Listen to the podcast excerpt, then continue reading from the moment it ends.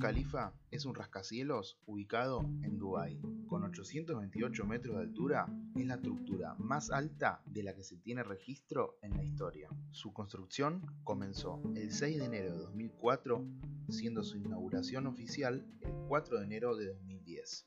Los pisos habitables son 160, de los cuales 49 están destinados a oficina y 61 a apartamentos.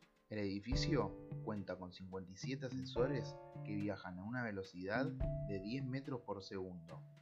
En el piso 124, un balcón abierto al público titulado At the Top ofrece una visión de 360 grados de la ciudad. Dentro del Burj Khalifa, en las primeras 34 plantas, se encuentra el primer hotel de la marca Armani.